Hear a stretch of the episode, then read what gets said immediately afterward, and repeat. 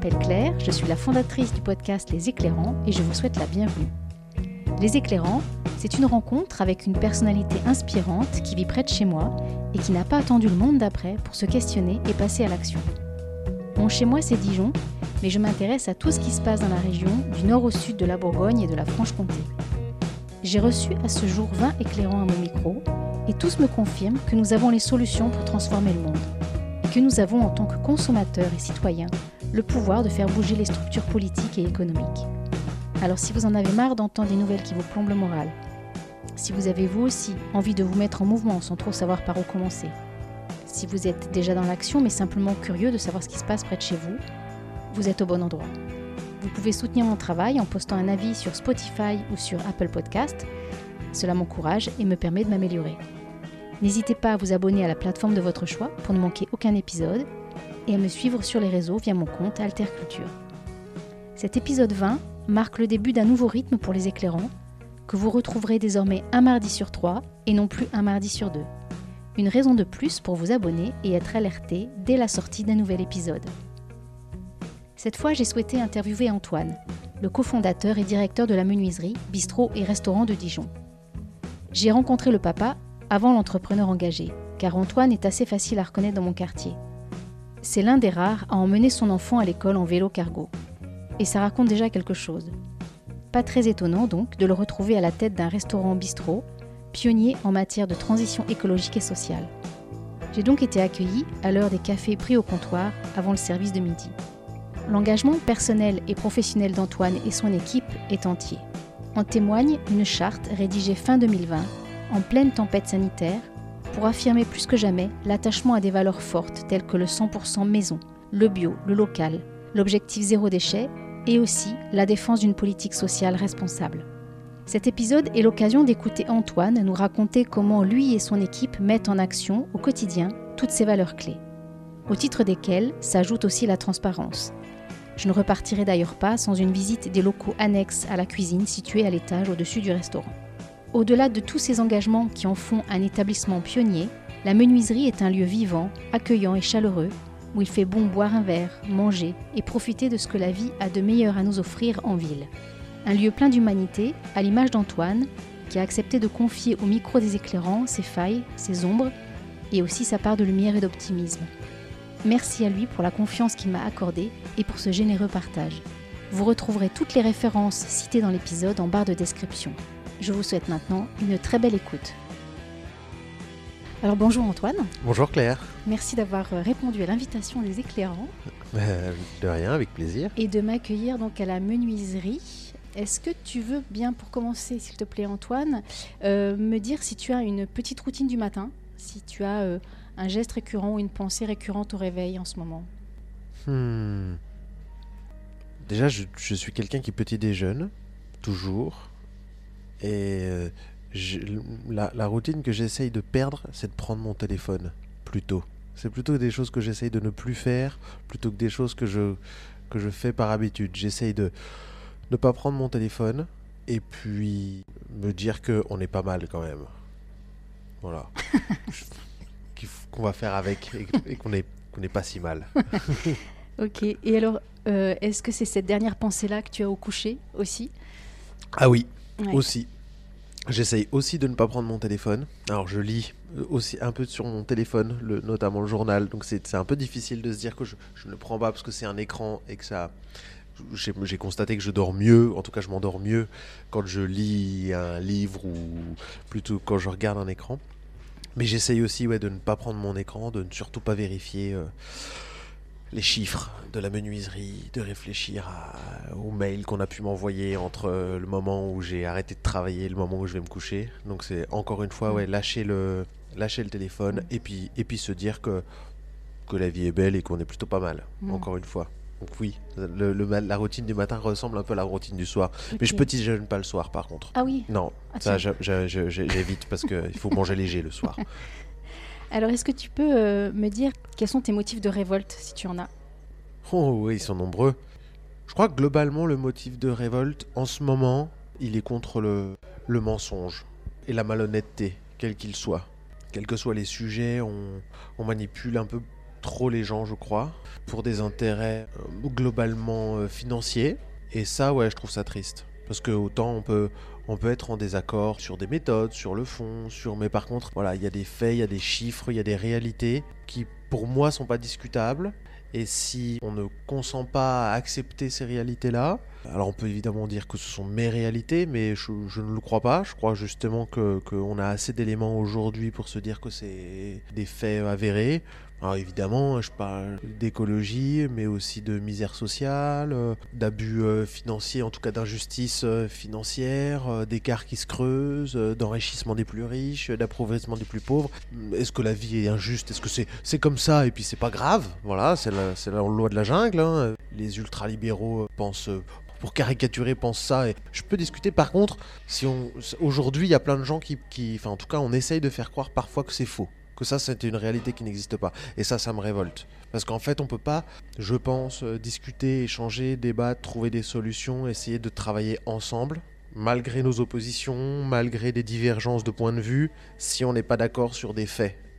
Pour atteindre rapidement le point Goldwyn, là aujourd'hui il y a des faits sociaux, euh, environnementaux, euh, économiques qui sont là. Et si on, les néglige, ça je trouve ça révoltant. Et alors à l'inverse, qu'est-ce qui te réjouit? Bah, euh, mes enfants, hein, mon, fils et puis mon enfant à naître, me dire que ils sont heureux et que pour le moment tout va bien et qu'en tout cas j'essaye de faire qu'ils puissent avoir un avenir aussi beau que celui que mes parents m'ont permis euh, d'avoir, malgré euh, probablement un manque de prise en compte de, des générations précédentes des problèmes à venir. Je pense pour le coup qu'il y avait peut-être, on était peut-être moins informés, en tout cas que c'est plus facile aujourd'hui ou plutôt c'était plus facile à l'époque de dire qu'on ne savait pas. Comme disait Chirac, euh, je, ne pensais pas pouvoir un jour, et je, le cite souvent, euh, euh, j'ai pas d'affinité particulière pour feu Jacques Chirac, mais il avait dit qu'on devant l'ONU, je crois, et que on pouvait pas, on ne pourrait plus dire qu'on ne savait pas. Et aujourd'hui, on continue quoi, de dire que non, on sait pas. Bah en fait, si, si, là, là, on, on est en train de se noyer tout doucement quoi. C'est pesant quand même psychologiquement. C'est usant. Et pourtant, tu as un projet, tu as fait le projet d'un deuxième enfant, d'un enfant euh, à naître. Moi, c'est la question, je pense que dix ans après, là, je ne sais pas si j'aurais cette, je sais pas comment dire, courage. Je, je, ben, ta question est pertinente et je me la suis posée aussi. Et je crois que mon deuxième enfant, il va naître pour deux raisons. Un, parce que c'est c'est pas la maman de mon premier enfant déjà, donc aussi je, c'était sa volonté à elle qui était partagée. Mais que moi j'ai toujours rêvé d'avoir aussi deux enfants. Parce que pour mon fils euh, donc ça c'est la deuxième raison c'est que je pense que euh, on est plus fort euh, à plusieurs. Et que au regard de la difficulté du monde qui arrive et eh ben j'ai pas laissé le choix à mon fils d'exister. Donc je me dis que je peux au moins lui laisser la possibilité d'exister à, à deux voilà. Peut-être que je fais deux fois plus de mal, j'en sais rien. J'espère ne jamais le savoir, ça serait trop dur à accepter. Et puis pourquoi un premier enfant? Parce que je, crois quand même en l'humanité. Peut-être un peu naïvement, mais je crois encore qu'on puisse euh, changer, évoluer, et je pense qu'un monde meilleur est possible. Je me disais, avec euh, la maman de mon fils, euh, à l'époque, moi je me disais que j'avais de toute façon envie d'avoir un enfant, et qu'on allait essayer de faire faire au mieux pour que pour qu'il puisse grandir dans un environnement le moins compli le moins dur le moins dur possible. Mais en effet, la question se pose. Hein. La question se pose. Qu'est-ce qui a changé pour toi depuis 5 ans, Antoine? Je crois qu'il y a pas mal de choses euh, qui ont bougé. Oh oui. Dans ton parcours personnel et professionnel. Bah oui, parce que depuis 5 ans, euh, je suis papa, tout d'abord ce qui a été l'élément déclencheur de mon changement d'orientation professionnelle, qui était prévu. Hein. J'avais toujours dit que je ne ferais pas le métier de régisseur euh, lumière et d'éclairagiste que j'exerçais auparavant, pour lequel je me suis formé à Besançon et avec lequel j'ai encore beaucoup de contacts et pour lequel j'ai beaucoup d'affection et, c'est un métier qui m'a énormément plu, mais qui était euh, pas compatible enfin qui pour moi en tout cas n'est pas compatible avec la, vie de famille dont je le, schéma familial dont je, rêvais et puis euh, un peu traditionnaliste hein, d'ailleurs c'est poser la question très vite de qu'est-ce que je ferais quand euh, je pourrais plus exercer ce métier-là. Et puis aussi parce que ce métier-là, il est, il est assez euh, injuste, parce que le statut d'intermittent du spectacle offre une grande liberté quand on est jeune, enfin, nous offre une grande liberté tout au long de la vie. Et étant très compétitif, demandant beaucoup de liens relationnels, de réseaux à entretenir, euh, euh, moi ça me plaisait beaucoup, puis c'était quelque chose dans lequel j'étais très à l'aise. Et puis j'adore travailler, donc j'avais la chance d'être à la fois un bon élément, je pense, et je, le dis pour avoir fait un bilan de compétences, donc j'ai eu des échos d'autres gens, des questions que j'avais jamais posées, mais je pense que j'étais globalement un bon élément euh, technique, artistique, c'est plus discutable, mais c'est plus abstrait. J'ai toujours été très dévoué pour mes projets et un élément sur lequel on pouvait compter, un élément fidèle euh, et facilement abordable, au contact facile. Euh, je pense que je suis pas quelqu'un qui, qui génère des conflits. Euh, et donc tout ça faisait que j'avais beaucoup, beaucoup de boulot. J'étais énormément sollicité et j'ai jamais eu de peine à faire mon statut. Mais par contre, en fait, petit à petit, ben, en vieillissant, je vois plein de, plein de collègues qui, malgré leur expérience, malgré leur carrière, malgré tout le travail, se retrouvent à 50 piges à devoir encore se battre pour justifier de, de leur valeur en fait professionnelle et ça je trouve ça injuste. Parce que les technologies évoluent très très vite. Parce qu'il faut être toujours plus rapide toujours euh, plus compétent plus présent. Et que bah oui aussi quand on vieillit quand euh, finalement notre métier c'est plus on, s'y investit plus à 400% mais qu'on décide juste de s'y investir à 100% bah en fait il y a toujours quelqu'un qui s'investit plus. Et forcément c'est quelqu'un de plus jeune de plus dynamique donc et qui est plus au fait des nouvelles technologies et tout ça. Et en fait je me suis dit mais moi oh, je suis pas prêt à me confronter à ça, à me réaliser à 50 piges que je dois encore me battre pour faire mon intermittence. Euh, c'est injuste. Et j'ai beaucoup de respect pour mes copains et pour mes anciens collègues qui, qui se battent encore aujourd'hui. Je trouve ce système euh, injuste. En revanche, j'ai pas de solution. Et donc, ben, au moment où je décide d'avoir un enfant avec euh, la maman de mon fils, qu'on décide d'avoir un enfant, eh ben, je sais que c'est aussi un moment où il faut que je me sédentarise que je peux plus partir en tournée, il faut que je puisse avoir un planning euh, avec euh, une visibilité. Euh. Et mon copain à l'époque, qui était le compagnon de ma meilleure copine à l'époque et chef de cuisine, c'est avec lui que j'ai confondé la menuiserie. En discutant depuis la Nouvelle-Zélande, au début sur le ton de la, de la rigolade, je rêvais avec mon ex-compagne de m'installer dans un lieu, d'ouvrir une maison d'hôte, un gîte. Puis petit à petit, lui était sur un projet d'ouverture d'un restaurant à Lyon et puis il me propose euh, finalement de, venir euh, ouvrir cet établissement, mais à Dijon. Euh, il dit ben voilà, on s'associe tous les deux, bien qu'ayant pas d'expérience si ce n'est les six mois d'hôtellerie-restauration que j'avais fait en Nouvelle-Zélande. il me dit tu vas apprendre, tu seras à l'aise, ça va bien se passer. on était complémentaires. Moi j'avais de par mon statut d'intermittent une rigueur peut-être un peu naturelle on va dire, enfin présente dans mon quotidien. les papiers me faisaient pas peur, la gestion me faisait pas peur. Entreprendre me faisait grandement envie. Ça faisait partie des choses auxquelles j'avais pensé, de monter une boîte euh, de conseils en éclairage par exemple. En tout cas, ça faisait partie des options que j'avais, envisagées pour me sédentariser. Et puis on, était surtout d'accord sur le fond. Politiquement, on était en phase sur le modèle économique qu'on souhaitait adopter, qui est capitaliste, qui est pas évidemment pas ce qu'on aimerait idéalement, mais c'est un fait puisque notre système nous l'impose. Donc euh, on est dans un système capitaliste, mais par contre, on essaye d'être euh, le plus juste possible qu'il n'y ait pas des grands écarts entre les, salaires, qu'il y ait une juste reconnaissance de chacun, et puis surtout qu'on ait du respect pour les produits, pour, les clients.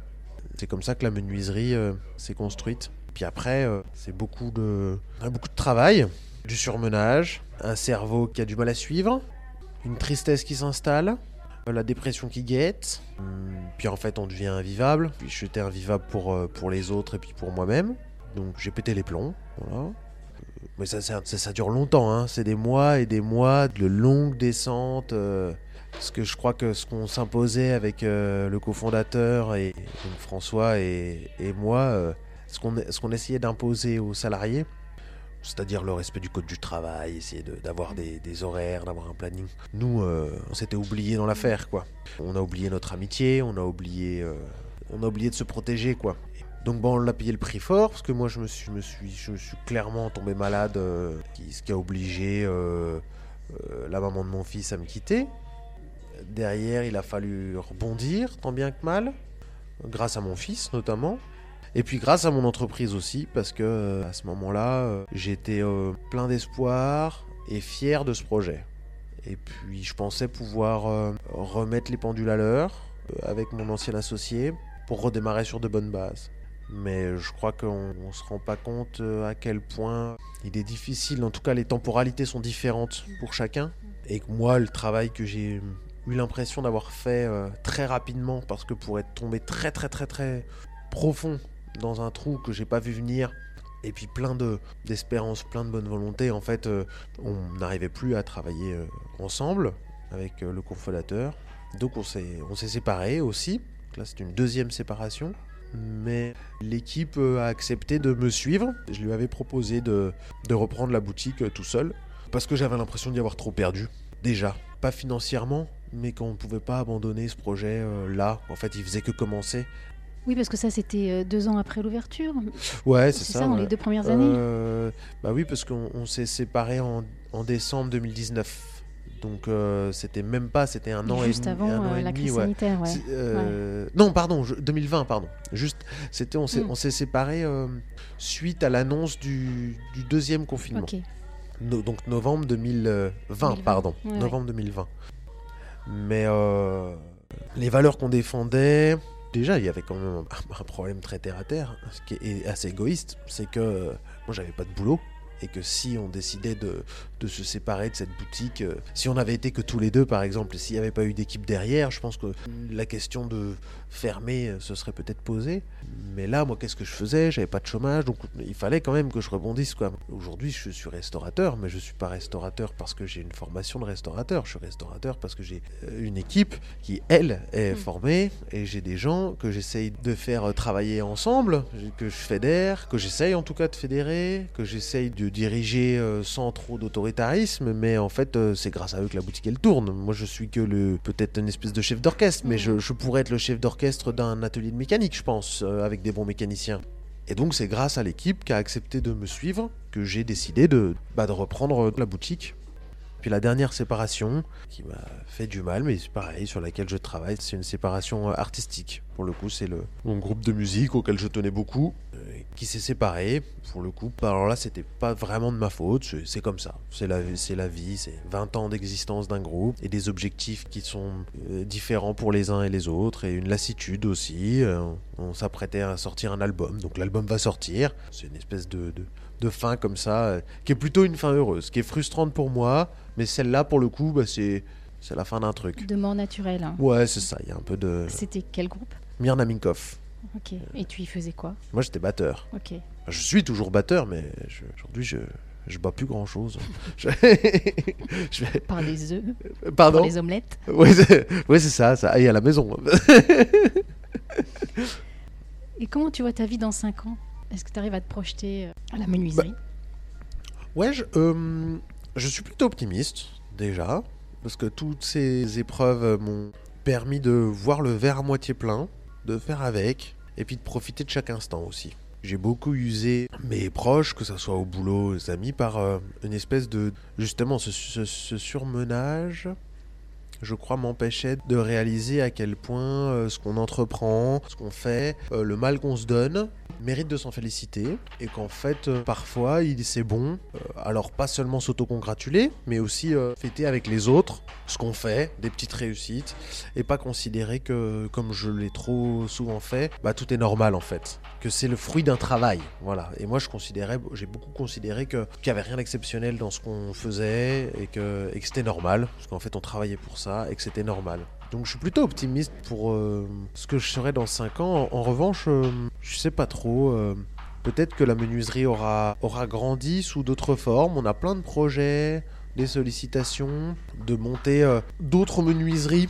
En tout cas, de calquer d'une certaine manière euh, nos valeurs, notre modèle, qui pour moi n'a rien d'extraordinaire, mais qui en fait euh, finalement aujourd'hui est pas si commun, malheureusement. Donc il est possible qu'on fasse des petits. Ce qui est sûr, c'est que dans 5 ans, je me vois encore avec Nico et Hello, mes deux nouveaux associés. Nico, mon chef de cuisine, et Hello, ma chef de salle, parce que ce sont des gens sur qui je peux vraiment compter. Parce que eux ont envie d'évoluer. C'est des gens qui resteront pas là où ils sont. Donc c'est aussi à moi pour les intéresser, de créer une dynamique pour euh, qu'on ait des projets. Mais euh, il est possible aussi que dans 5 ans, euh, j'ai acheté une ferme auberge au fin fond de la Côte d'Or ou au bord de la, Savoie et, et que j'ai une opportunité d'aller m'installer là-bas. Ce qui quand même est moins réaliste au regard de, ma situation familiale. Parce que, euh, je ne suis plus avec euh, la maman de mon fils et qu'il n'est pas question à aucun moment dans ma vie, en tout cas avant ses 18 ans, d'imposer à mon fils une distance à sa maman. Ah, il faudra forcément que si distance il y a, elle soit euh, conjointe et c'est toujours plus compliqué. Donc, c'est peut-être, c'est certainement plutôt autour de la menuiserie, en tout cas autour des valeurs que j'essaye aujourd'hui de développer. Alors ces valeurs, elles sont très fortes. Hein. Il y a plein de macarons là sur les vitrines de la menuiserie qui témoignent de ce qu'on peut appeler un engagement. Tu te sens engagé? Ah oui, oui, énormément. Ouais, ouais. Oui, oui, je me sens engagé, je me sens même militant. On n'est pas contre. En fait, j'essaye de, de, ne pas être contre, de ne pas générer trop de rancœur ou de jalousie, plutôt de donner envie. Ça, c'est quelque chose aussi que j'essaye euh, de me dire et de m'auto-convaincre, parce que c'est difficile euh, aujourd'hui euh, quand on scrolle sur Instagram et qu'on se dit oh là là, lui il fait ci, lui il fait ça. En fait, c'est bien, même s'il le fait mieux, même si on a l'impression que sa vie elle est plus chouette, que son établissement il est plus lucratif ou plus ou qu'il réussit mieux. En fait, en fait, tant mieux quoi tant mieux. Et nous, et nous je crois qu'on n'a pas à rougir de notre, de notre réussite à la menuiserie. On n'est pas parfait, on a encore des choses à améliorer. Mais je crois que notre engagement et notre sincérité fait de nous des militants euh, naturellement en fait. On a des, des positions assez euh, euh, différentes entre collègues, que ce soit sur des choses futiles autant des goûts musicaux que mais que des positionnements politiques. En revanche, on s'accorde tous sur notre façon de travailler aujourd'hui et, ce qu'on porte au quotidien. Limiter les déchets, en tout cas essayer de limiter au maximum notre impact sur l'environnement, ça c'est quelque chose qui est acquis. Aussi parce que, ben voilà, pour des, quand on est en cuisine, en fait, on travaille avec des produits qui viennent du coin, qui ont besoin d'une terre euh, riche et respectée pour pouvoir bah, donner le meilleur, pour que les agriculteurs euh, puissent euh, vivre dans des conditions décentes, avec des revenus décents, et qu'en fait, tout ça, c'est un cercle vertueux. Donc, c'est naturel. Donc, oui, oui, on est, on est, on est engagé. Finalement, des macarons, on en accumule pas mal, mais on. Alors, il y a Enercop Ouais. On leur fait de la pub au passage. Hein. Ouais. Euh, on a ça, ouais, ça c'est vrai que c'est quelque chose qui nous coûte de l'argent, par exemple, qu'on met peut-être pas assez en, valeur. Enfin, on s'est jamais posé la question du, coût que ça représentait, parce qu'on s'est abonné tout de suite à tout de suite à Enercop. Pour nous, c'était normal de soutenir une, énergie euh, la moins polluante euh, possible, avec un impact le plus faible sur l'environnement, même si il y en aura toujours. Hein, je veux dire, à moins d'aller vers une décroissance radicale, une éolienne, du, barrage, il y aura toujours des nuisances. Mais en tout cas, c'est toujours moins pire, moins risqué et, moins impactant pour les générations futures. On a, euh, on a fait le choix aussi d'un fournisseur de gaz euh, de biométhane. Alors c'est pareil, hein, le biométhane, on peut en, discuter parce que souvent c'est des grosses, euh, c'est quand même des grosses, grosses exploitations agricoles ou alors carrément des usines de biométhane qui récupèrent les biodéchets. Mais après, au niveau géopolitique, bah, ça nous donne une indépendance, ça nous évite d'être stratégiquement liés à des pouvoirs avec lesquels on a, moins de choses à partager. Donc pareil, on trouve que c'est mieux, mais c'est plus cher. Alors il y, a bio, local, zéro déchet, il y a la question du tri. Vous avez un partenariat récent aussi avec la chaîne verte qui récupère vos déchets euh, organiques, c'est ça Oui, Ouais, ouais. Pour le compostage Oui. Euh, ça, bah ça c'est des choses très terre à terre qu'on a mis, qu'on a mis en place euh, dès qu'on, a voulu mettre en place dès le début, mais qu'on pouvait pas parce que avait personne n'avait de jardin, donc on pouvait pas récupérer nos biodéchets. Et puis à l'époque, l'association La Chaîne Verte n'était pas euh, opérationnelle. Enfin, le projet existait mais c'était pas mis en place. Et dès que ça s'est mis en place, on était les premiers bah, avec, avec Angelo chez Cibo à adhérer au système de collecte de la chaîne, verte, qui est euh, un peu une double peine. Hein. On a, j'ai pas réussi à convaincre notre voisin, par exemple, euh, qui attendra que ça soit obligatoire pour passer le cap, parce que oui, c'est clairement un surcoût. Nous, euh, c'est plus de 1000 euros par an, et que 1000 euros par an à se partager sur une équipe de 8. on est 8 en hiver et, et on est l'équivalent de 11 temps plein et demi en été. Donc on va dire si on est 10 en moyenne, bah en fait sur l'année ça fait quand même 100 euros potentiellement à se partager. 100 euros, c'est pas rien. Donc il faut réussir à convaincre quand même à dire, ben en fait, euh, ça continue à nous, mettre dans cette dynamique d'un avenir plus durable et ça fait de nous des pionniers. Et puis je crois qu'on s'y est pas trompé parce qu'en fait ça nous a permis de nous donner une visibilité euh, euh, sur le bien public, sur, euh, sur France Bleu Bourgogne. Donc finalement ça a été de la communication gratuite qui ne fait que confirmer nos engagements justement. Et on a économisé juillet, août, septembre, octobre on a économisé une tonne de, de déchets. Donc euh, en, quatre, mois, c'est une tonne de déchets, euh, déchets verts qui sont valorisés par la chaîne verte et qui n'ont pas fini soit à l'enfouissement, euh, soit à l'incinération. quoi. Là, on, fait brûler de l'eau quand même. Enfin, pour on marche sur la tête en fait. Et ça, en fait, tout de suite, ça fait sens. Enfin, nous, on l'a vu instantanément. Quoi. On a réduit notre poubelle, nos, déchets considérablement. Et, mais on continue de payer la taxe poubelle comme tout le monde. Mm. Voilà, là on fait figure de pionnier. Donc, mais, et là on se dit, bah, au lieu de se dire, ouais, mais nous c'est injuste, on se dit, non, en fait, faut que tout le monde aille dans ce sens-là et qu'on se mette à, faire payer euh, la poubelle noire, en tout cas les déchets non recyclables. Ah, est-ce que c'est aux citoyens de payer? Est-ce que c'est aux industriels? Est-ce que c'est aux distributeurs? Est-ce que ça. Euh, voilà, ça c'est des, discussions politiques qui pour moi sont extrêmement intéressantes à, à réfléchir, mais pour nous, à notre échelle, bah voilà, c'est 1000 euros, c'est plus de 1000 euros par an. Et ben c'est notre petite, euh, c'est notre petite pierre à l'édifice, quoi. La goutte d'eau. Euh. Et alors sur le label AB, agriculture biologique, tu avais une explication à donner par rapport à ce label? Finalement, vous êtes assez peu nombreux à pouvoir la poser. Euh, ben en fait, normalement, bah, personne n'a le droit d'utiliser le label agriculture biologique s'il n'est pas, s'il fait pas l'objet d'un contrôle. Et pour nous, euh, en fait, euh, pas pour moi, ça pour le coup, parce que c'était une, décision unilatérale, il était important de valoriser un surcoût euh, qu'on faisait naturellement. C'est-à-dire que depuis qu'on est ouvert, on a toujours fait le choix, parce que pour nous c'était naturel, de privilégier les circuits courts. Circuit court ne voulant pas dire local, mais dire le moins d'intermédiaires possible. On valorise les circuits courts, on valorise le local, en allant directement chez les producteurs et idéalement le bio parce que bah, c'est la transparence. Et là c'est parce que oui parfois j'ai un peu moins foi en l'humanité que ce que je le disais tout à l'heure et que euh, on peut pas tous les jours aller euh, euh, vérifier ce que le confrère y fait et que le confrère il peut bien raconter ce qu'il a envie et que bien sûr dans le bio il y a des escrocs bien sûr que il y a des gens qui profitent du bio mais c'est toujours moins pire. euh, donc on, a, toujours essayé de, privilégier avec les gens qu'on connaissait pas ou euh, les produits qu'on était obligé d'aller chercher, euh, les produits secs par exemple. Il y a, je sais pas, la polenta par exemple qu'on prend qui vient du sud de la France, le riz qui vient de Camargue. et ben vu qu'on connaît pas les producteurs, c'est pas les gens avec qui on travaille directement, bah, de choisir, de les choisir en bio, et ben pour nous c'est une, une preuve du respect de la terre.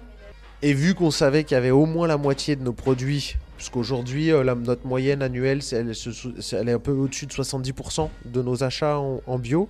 Et eh ben, dès qu'on dès en a eu la possibilité, on a fait cet audit. Parce qu'aujourd'hui, il y a trois paliers. Il y a le palier 50%, 75% ou 95% et le 100%. Mais si le 100%, il a toujours existé pour les restaurateurs. Donc 100% d'approvisionnement en bio. Et nous, on est, on est à 50%. Ce qui fait qu'on a entre 50 au moins 50% de nos produits qui sont achetés en bio en valeur. C'est vraiment la valeur financière. On a 50% du bar et du restaurant qu'on achète en, bio. Pour nous, c'est très bien d'avoir 50%. On pourrait peut-être passer aux 75%. Ça serait très stressant pour la cuisine notamment parce que euh, ça nous limiterait. Par exemple, on aime beaucoup travailler avec la ferme Ligny. On aime euh, beaucoup travailler avec Laurent Brulbeau. On aime beaucoup travailler avec les, avec les aromates d'Evelyne Bonnet. Et tous ces gens-là, ils sont pas labellisés bio. Et on n'a pas de problème à travailler avec des gens qui sont pas bio. Enfin, on s'en fout en fait. J'ai plus de problèmes à travailler avec euh, des avocats bio. Je trouve ça plus scandaleux de mettre en valeur sur une carte un moelleux euh, surgelé euh, bio ou des avocats qui ont traversé l'Atlantique mais labellisés bio. Alors que pour moi, leur arrivée sur le territoire européen devrait automatiquement leur enlever la labellisation. Enfin, il y a un truc comme ça, on pourrait pas. Voilà, au niveau européen, c'est normal. Là, quand on commence à donc on n'est pas des ayatollahs du bio, pas du tout. D'autant qu'il y a du... tout le bio n'est pas bon. Voilà, ça c'est sûr, ça c'est une certitude.